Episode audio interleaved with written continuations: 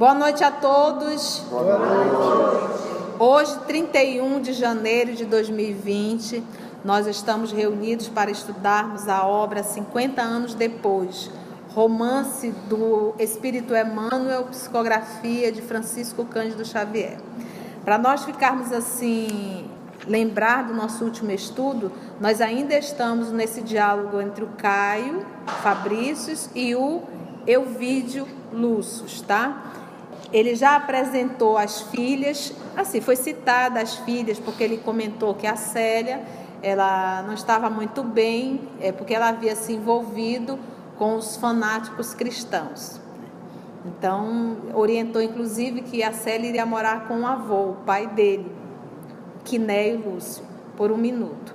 E nesse momento, o Fabrício trouxe um presente para o Elvídio, que é um escravo. Agora, nesse exato momento, ele está, eles estão fazendo assim, trocando informações sobre Cláudia Sabina, porque tudo indica realmente que Silano era filho de Elvídio com Cláudia Sabina, isso na juventude.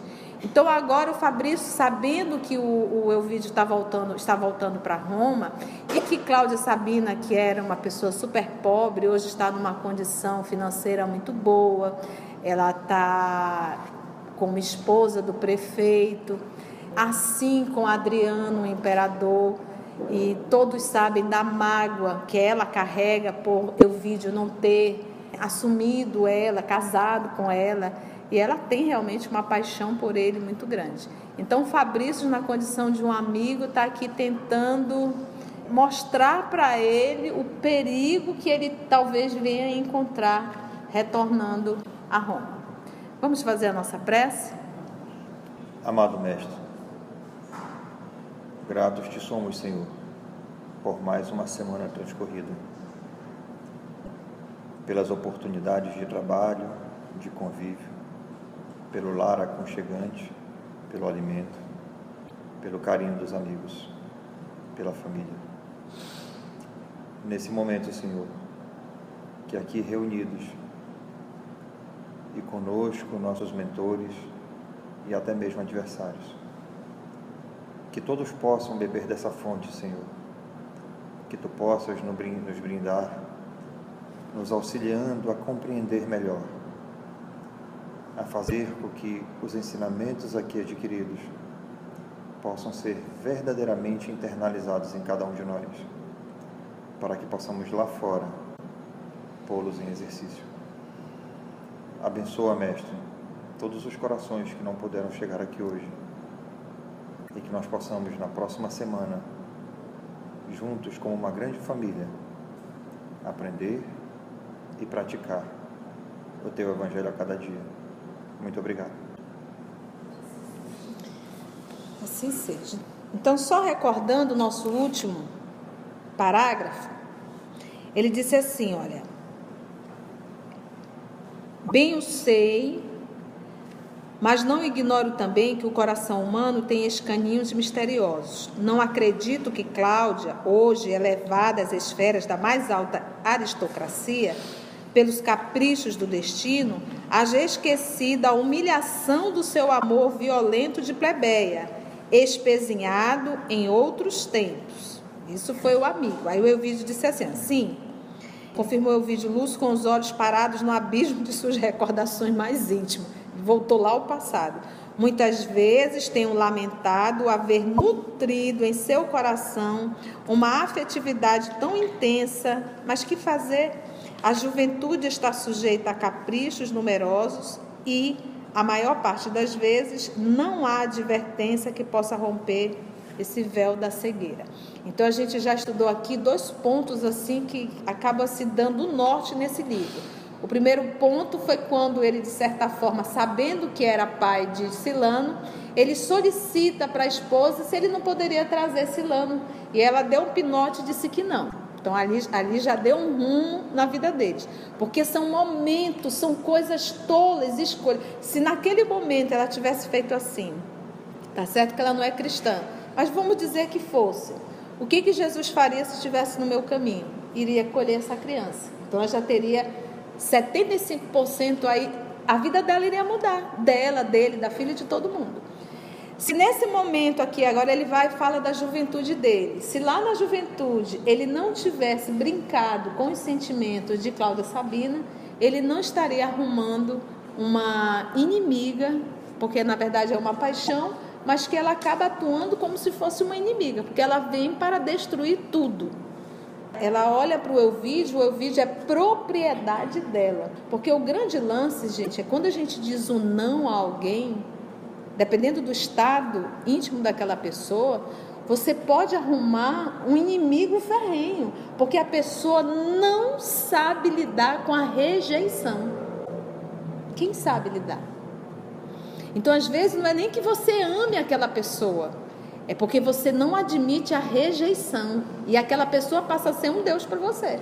Enquanto você não alcançar esse propósito de, de ter, de possuir aquela pessoa, você fica nessa incomodação total. Por quê? Por causa da, daquele sentimento de rejeição. Então aquela pessoa é como se o mundo inteiro desaparece, só aquela pessoa tem valor para ti. E isso é um movimento de vaidade e de orgulho. Enquanto você não obter e possuir essa pessoa, você vai estar nesse movimento de crise. Entendemos? Porque não é amor que Cláudia Sabina sente por ele. Que quem ama quer bem. Quem ama não quer possuir o outro. Quem ama quer saber se o outro está bem, se está feliz, seja onde for e seja com quem for. Então, se eu, eu desejo a pessoa para mim, eu quero tê-la, eu quero possuí-la, isso não é amor. Porque às vezes você quer possuir uma pessoa, mesmo sabendo que a pessoa está infeliz. Mesmo sabendo que a pessoa está infeliz. Mas você não quer saber se ela é aquela música do Djavan, vem me fazer feliz porque eu te amo. Vem me fazer feliz. Então é um movimento egocêntrico. Eu te quero que tu me faça feliz. Aí a pessoa vai dizer, mas tu não me faz feliz, não tem problema. Eu, eu, eu faço, nós dois vamos ser felizes. Eu, eu, eu sou feliz por você. A, nossa, a minha felicidade basta. Olha o grau de perturbação, que aí cai novamente na loucura.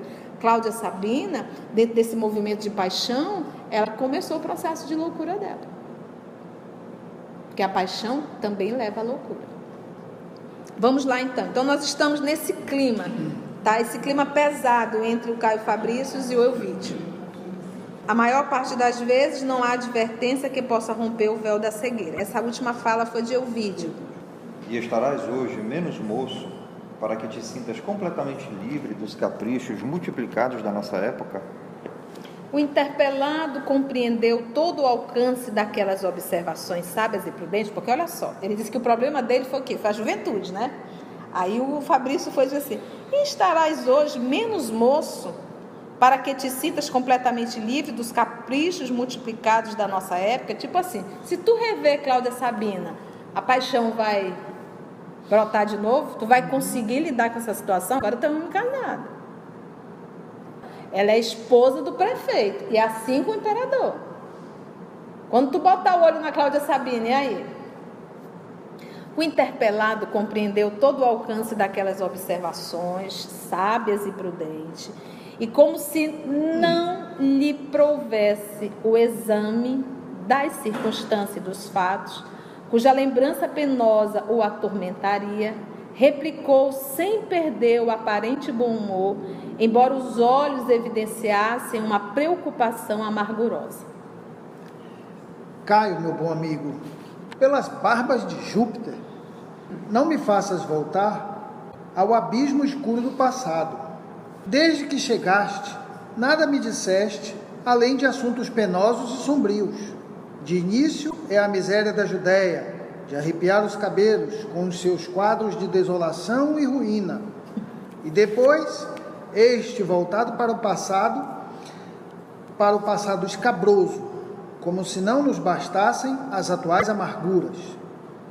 Fala-me antes de algo que me consolide o repouso íntimo.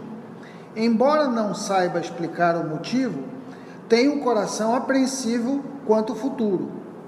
A máquina de intrigas da sociedade romana aborrece-me o espírito, que nunca encontrou ensejos de lhe fugir ao ambiente detestável. Meu regresso a Roma enquina-se de perspectivas dolorosas, embora não ouse confessá-los. É, inquina-se é contamina-se. Agora você, você observa só, né? Se tu chegou aqui, tu vai me falar de guerra. E ele tem horror a isso, porque lembra que o Elvídio, outrora, lá no há dois mil anos, arrancaram o coração dele nessa discussão entre romanos e judeus. E agora tu vem me lembrar do passado, o que, que é isso? Né? Vamos dar uma melhorada aí. Fabrício ouviu atento e triste. As palavras do amigo denunciavam o profundo temor de retornar ao passado tão cheio de aventuras.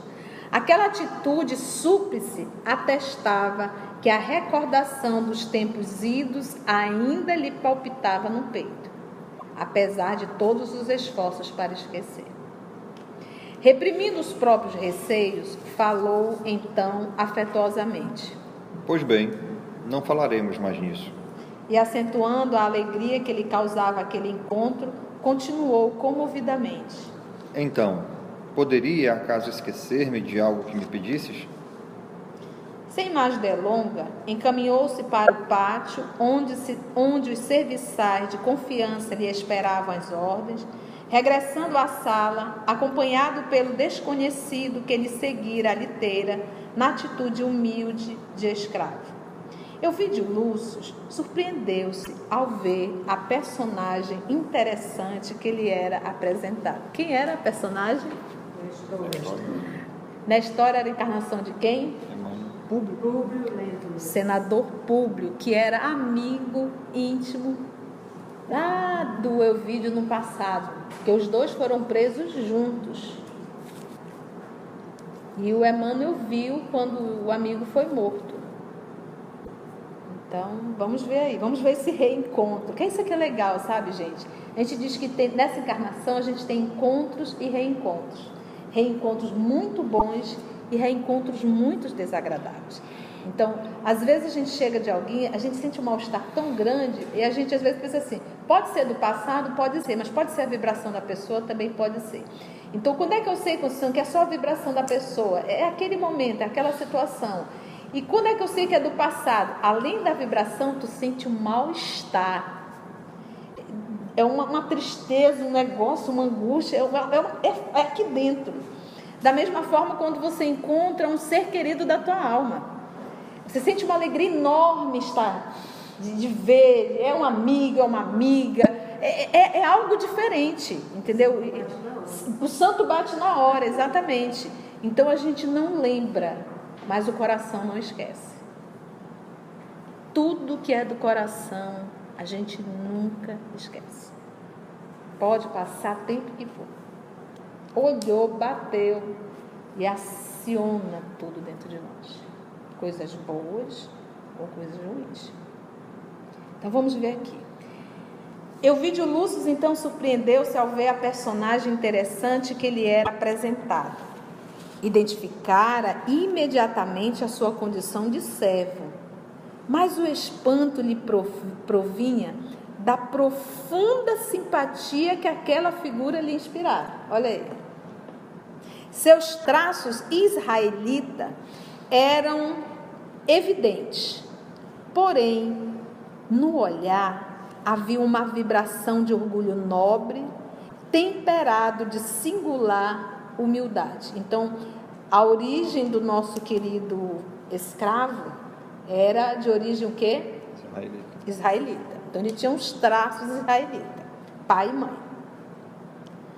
No olhar havia uma vibração de orgulho nobre, temperado de singular humildade. O homem só reencarnava como senador. É a primeira vez como escravo.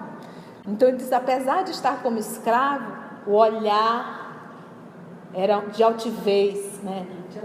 né? Exatamente, não, é, era um olhar firme. Isso ele não perde, porque é por isso que diz: o espírito ele não regride. Todas as conquistas da alma permanecem na alma boas e ruins. Na fronte larga notavam-se cabelos brancos precoces. Se bem que o físico denunciasse a exuberância de energias orgânicas da idade madura. Imagina escravo? Então, apesar dos cabelos brancos, o nosso querido Emmanuel apresenta aqui que ele era, ele tinha um porte atlético, o escravo, né? O aspecto geral, contudo, era o de um homem profundamente desencantado da vida. No rosto, percebia-se o sinal de macerações e sofrimentos indefiníveis, impressões dolorosas, aliás, compensadas pelo brilho enérgico do olhar, transparente e de serenidade.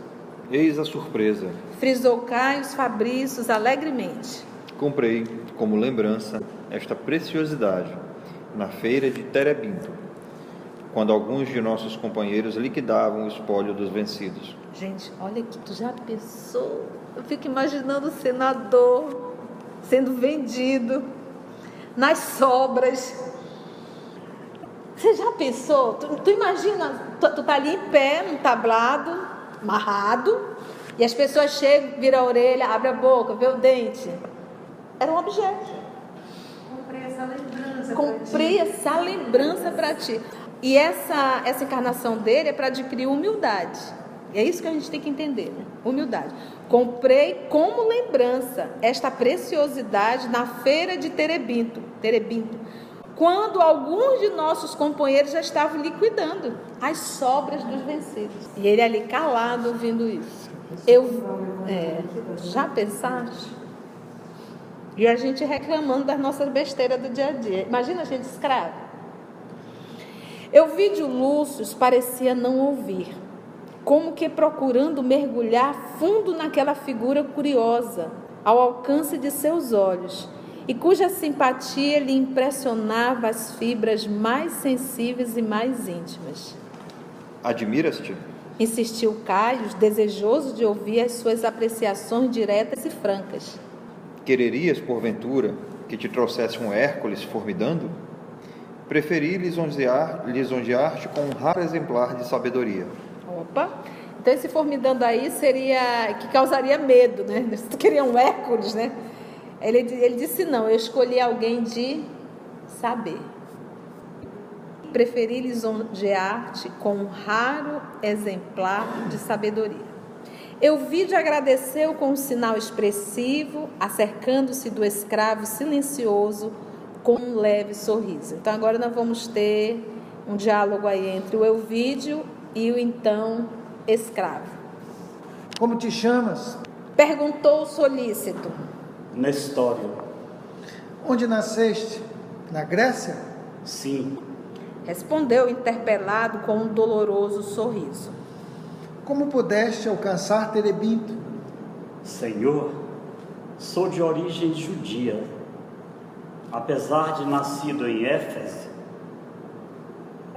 meus antepassados transportaram-se a Jônia há alguns decênios em virtude das guerras civis da Palestina.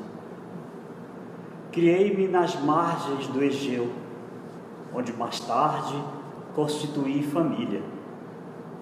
A sorte, porém, não me foi favorável, tendo perdido minha companheira prematuramente, devido a grandes desgostos. Em breve, sob o guante de perseguições implacáveis, fui escravizado por ilustres romanos que me conduziram ao antigo país de meus ascendentes. Foi para Israel. Então aqui ele diz que ele é de origem judia, mas nasceu em Éfeso, na Grécia. Senhor, sou de origem judia, apesar de nascido em Éfeso. Meus antepassados transportaram-se a Jônia, que é hoje a região da Turquia. Então ele não nasceu na Grécia. Era tudo considerado.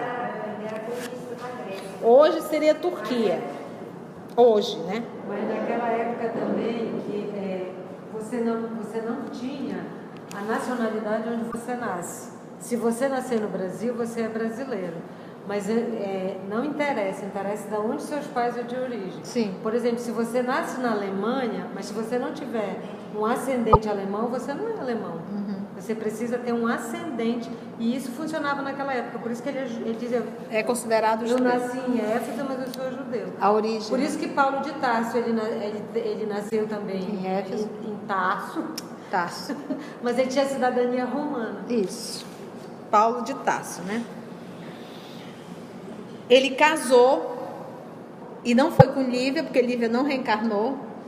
Então a gente vê aquele movimento de. É um, um processo, né? Você reencarna, reconstitui família, e nem sempre é com o amor da sua vida. No caso de- do, do Emmanuel, o amor da vida dele é Lívia, e essa ficou no mundo espiritual. Então é aquele casamento, casamento.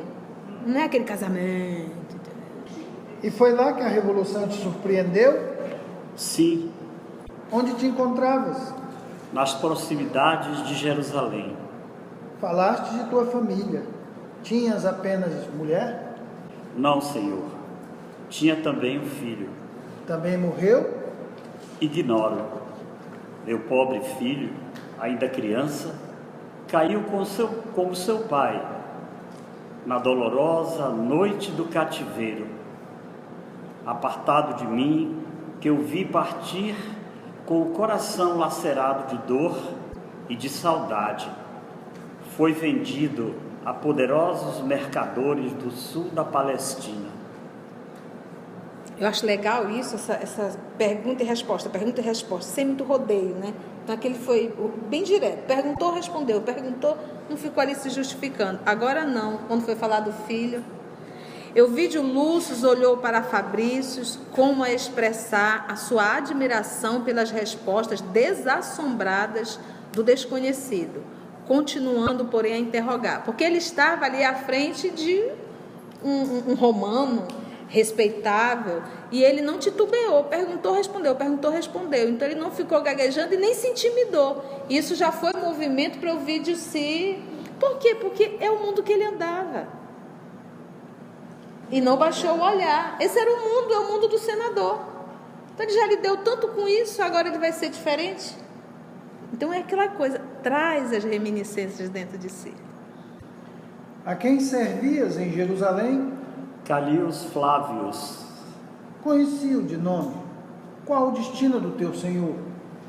foi dos primeiros a morrer nos choques havidos nos arredores da cidade, entre os legionários de Tineio Rufus e os, e os reforços judeus chegados de Betel. Também combateste? Senhor, não me cumpria combater, senão pelo desempenho das obrigações devidas àquele que, conservando-me cativo aos olhos do mundo, há muito me havia restituído a liberdade, junto de seu magnânimo coração. Minhas armas deviam ser as da assistência necessária ao seu espírito leal e justo. Calius Flávios não era para mim o verdugo, mas o amigo e protetor de todos os momentos. Para meu consolo íntimo, pude provar-lhe a minha dedicação quando lhe fechei os olhos no alento derradeiro. Que nobre, né? Que nobre. Então, o Carlius era, o, vamos dizer assim, o dono dele, mas ele deu a liberdade. E ele, de forma alguma, se colocou. Lembra que a origem dele é o quê? Judia. E a briga era, entre os judeus e os romanos. E ele não tomou partido pelos romanos. Ele continuou ao lado do Carlius, ajudando, protegendo e acabou vindo a, a desencarnação. E ele esteve ali para fechar os olhos desse movimento de gratidão. Quanta nobreza dele, né? Ô Júpiter, Exclamou Elvídio, dirigindo-se em alta voz ao amigo. é a primeira vez que ouço um escravo abençoar o Senhor. Não é só isso. Respondeu Caio Fabrícios, bem-humorado, enquanto o servo os observou ereto e digno. Nestório é a personificação do bom senso. Apesar dos seus laços de sangue com a Ásia Menor, Sua cultura acerca do império é das mais vastas e notáveis. Será possível? Tornou Elvídio admirado. Conhece a história romana tão bem quanto um de nós. Mas chegou a viver na capital do mundo? Não. Ao que ele diz, somente a conhece por tradição. Já convidado pelos dois patrícios, sentou-se o escravo para demonstrar os seus conhecimentos, porque até o momento ele estava o quê? Em pé. Em pé. E agora foi convidado a sentar. Com desembaraço, falou das lendas encantadoras que envolviam o nascimento da cidade romana, entre os vales da Etrúria e as deliciosas paisagens da Campânia. Rômulo e Remo, a lembrança de Acá Larentia, o rapto das Sabinas, eram imagens que, na linguagem de um escravo, adornavam-se de novos e interessantes matizes. Em seguida, passou a explanar o extraordinário desenvolvimento econômico e político da cidade. A história de Roma não tinha segredos para o seu intelecto, remontando à época de Tarquínios Priscos, e aí tem uma nota aí, seis. Lúcio Tarquinius Priscus ou Tarquínio, o Antigo, 616 a.C. a 579 a.C. Foi o quinto rei de Roma, segundo a cronologia de Tito Lívio, eleito depois da morte de Anco Márcio. Foi o primeiro rei etrusco. Seu verdadeiro nome, Lúcio Tarquínio, Lúcius Tarquinius, foi substituído quando chegou em Roma.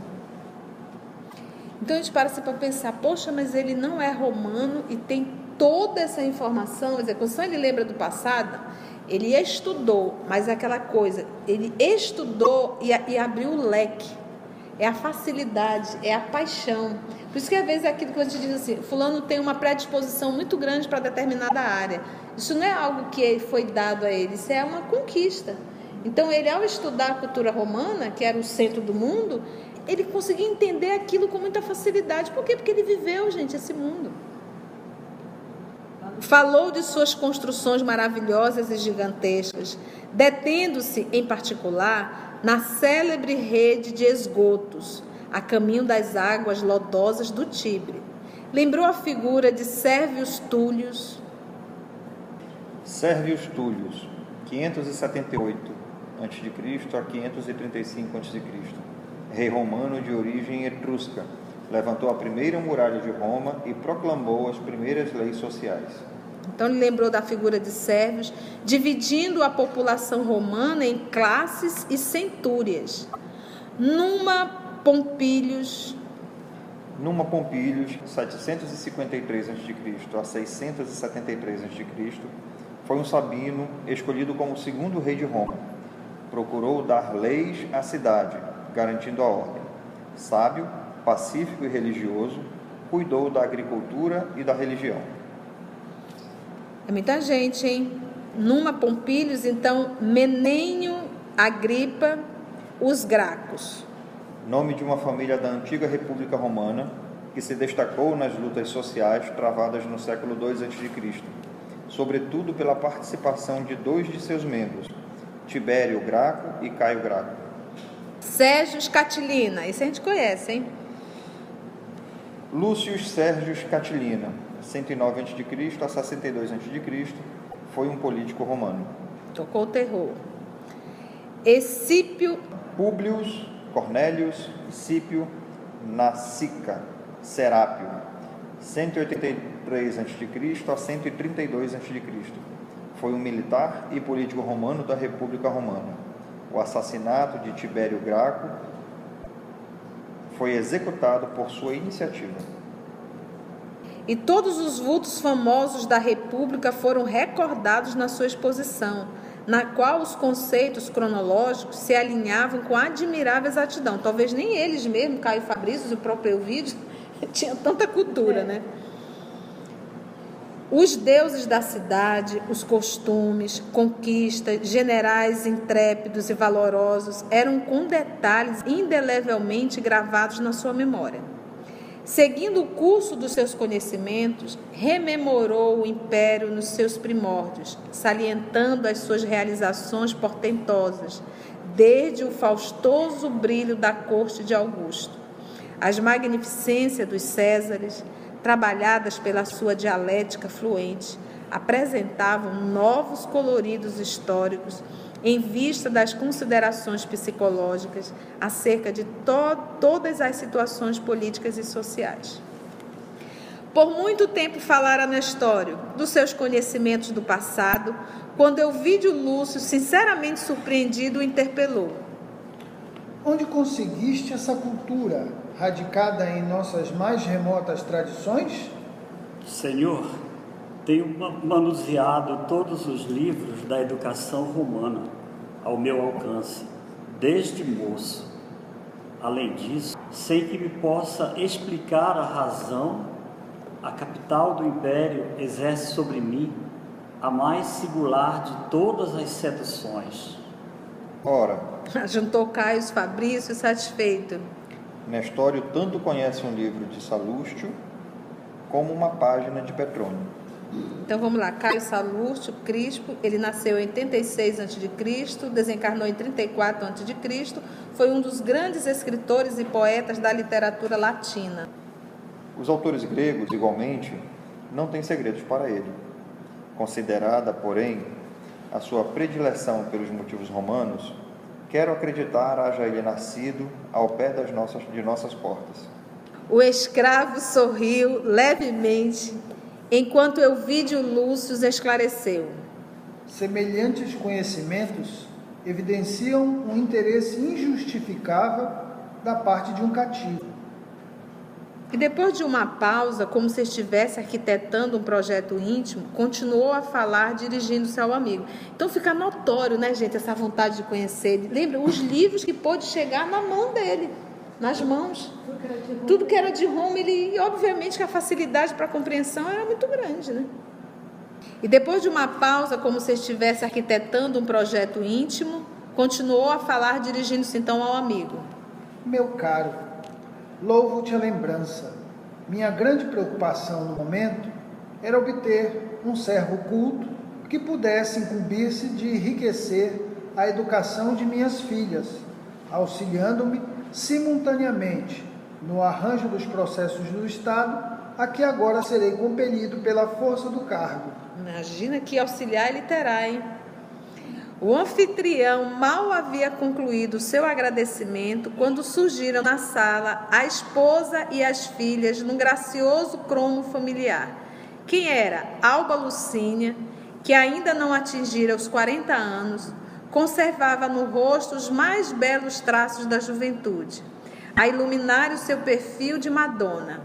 Junto das filhas, duas primaveras risonhas. Seu aspecto de mocidade ganhava um todo de nobres expressões vestalinas, confundindo-se com as duas como se lhe fora a irmã mais velha, em vez de mãe extremosa e afável. O Emmanuel jogou flores aqui na Alba Lucine, hein? Tudo que uma mulher gosta de ouvir.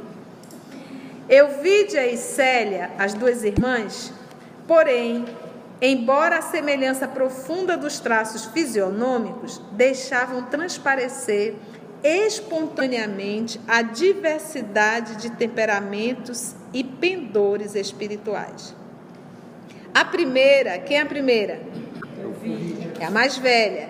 Entremostrava nos olhos uma inquietação própria da idade, indicando os sonhos febricitantes que lhe povoavam a alma ao passo que a segunda trazia no olhar uma reflexão serena e profunda, como se o espírito de mocidade houvera envelhecido prematuramente. O Emmanuel já apresentou cada uma. A Elvídia é uma menina lezinha, comum, que está pensando em casamento, em namoro, está ali procurando. Já na Célia o olhar era diferente. Todas as três exibiam graciosamente os delicados enfeites do, da túnica em sua feição doméstica, presos os cabelos em preciosas redes de ouro, ao mesmo tempo que ofereciam a Caios Fabrícios um sorriso de acolhimento. Ainda bem. murmurou o hóspede com vivacidade própria do seu gênio expansivo, avançando para a dona da casa. O meu grande ouvido encontrou o altar das três graças, entronizando-as egoisticamente no lar. Aliás, aqui estamos nas plagas do Egeu, berço de todas as divindades. Já jogou flores também em cima das três, né? Suas saudações foram recebidas com geral agrado. Não somente Alba Lucínia, mas também as filhas se regozijavam com a presença do carinhoso amigo da família desde muito tempo. Em breve, todo o grupo se animava em palestra amena e sadia.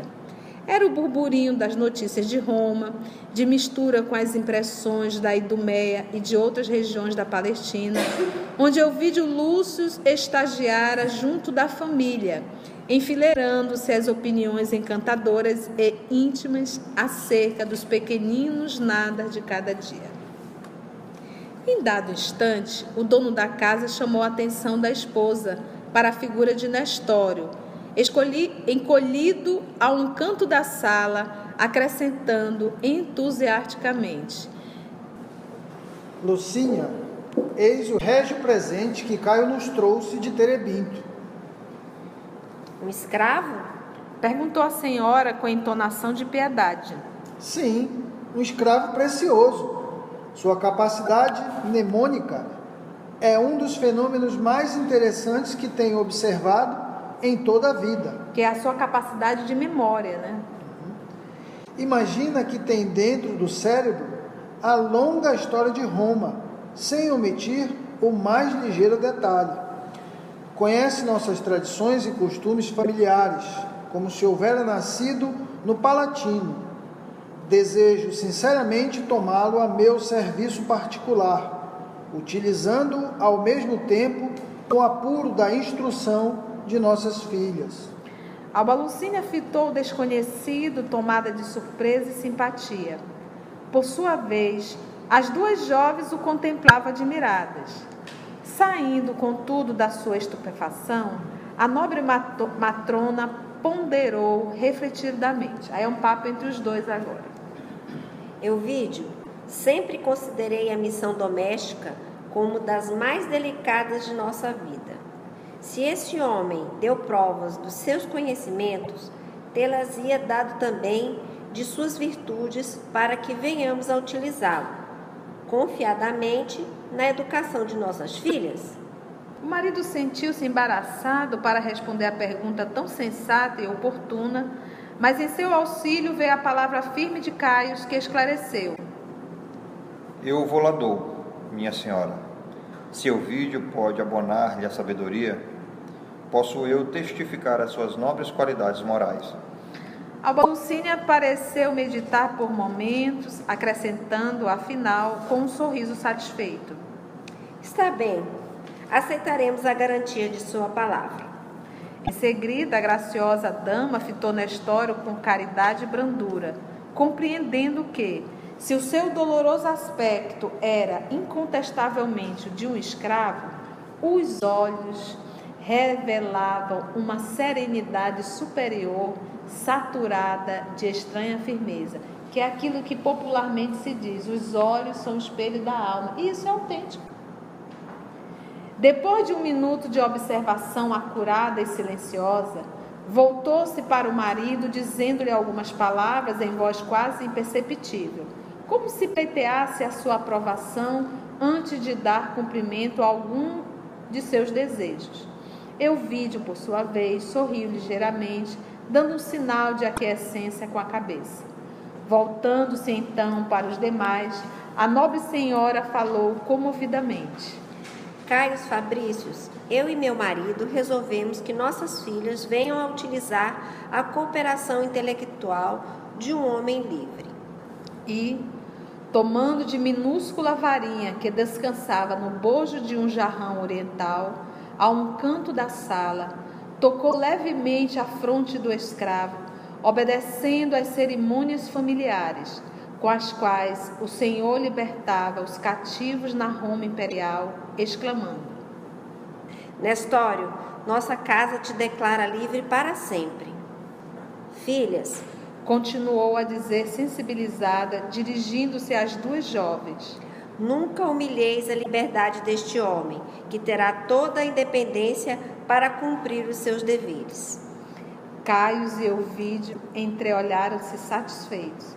Enquanto Euvídia cumprimentava de longe o liberto com um leve aceno de cabeça altiva, Célia aproximava-se do alforriado, que tinha os olhos úmidos de lágrimas, e estendeu-lhe a mão aristocrática e delicada. Tá, gente, tá vendo, gente, a nobreza? Enquanto a outra irmã, Euvídia, só fez assim, ó, aquela carinha de nojo, sabe? A Célia foi lá, estendeu a mão. Você está entendendo? Alma nobre é isso. Pela carinha de nojo, né? Porque ele diz, ele diz assim, ó, com a cabeça assim, ó, o que, que ele fez? Euvídia, enquanto Euvídia cumprimentava de longe o liberto, com um leve aceno de cabeça, altiva, né? Então foi de nojo. Já a Célia aproximava-se do alforriado, que tinha os olhos úmidos de lágrimas, estendeu-lhe a mão aristocrática e delicada, numa saudação sincera e carinhosa. Seus olhos encontraram o olhar do ex-escravo numa onda de afeto e atração indefiníveis. Essas almas já se conheciam. O liberto, visivelmente emocionado, inclinou-se e beijou reverentemente a mão generosa que a jovem Patrícia lhe oferecia. A cena comovedora perdurava por momentos, quando, com surpresa geral, Nestório se levantou do recanto em que se achava e, caminhando até o centro da sala, ajoelhou-se ante os seus benfeitores, beijando-lhe humildemente os pés de Alba Cenas do próximo capítulo. Vocês podem observar como essas atitudes a gente vai identificando almas nobres. Aí já deixa bem diferente a Euvídia da Célia. E quem é Célia? Que alma nobre é essa? E sempre lembrando que antes de nós abrirmos a boca para falar, os olhos já falaram. E a próxima semana nós vamos entrar já no segundo capítulo, um anjo e um filósofo. Então agradecemos já ao nosso amado Mestre Jesus, aos nossos colegas que nos ajudam a fazer o trabalho e vamos envolver a nossa Aie, Anaie, para fazer a nossa prece de encerramento. Senhor, estamos mais aqui, mais uma vez, a agradecer essa, essa noite de estudos e conhecimento para que possamos levar esses conhecimentos ao nosso dia a dia. Tirar dessas lições a verdadeira mensagem do Cristo. Caminhar com essas emoções é um, é um legado muito grande temos que compreender e espalhar. Obrigada, Senhor, que na próxima semana estejamos aqui para continuar os nossos estudos. Que assim seja.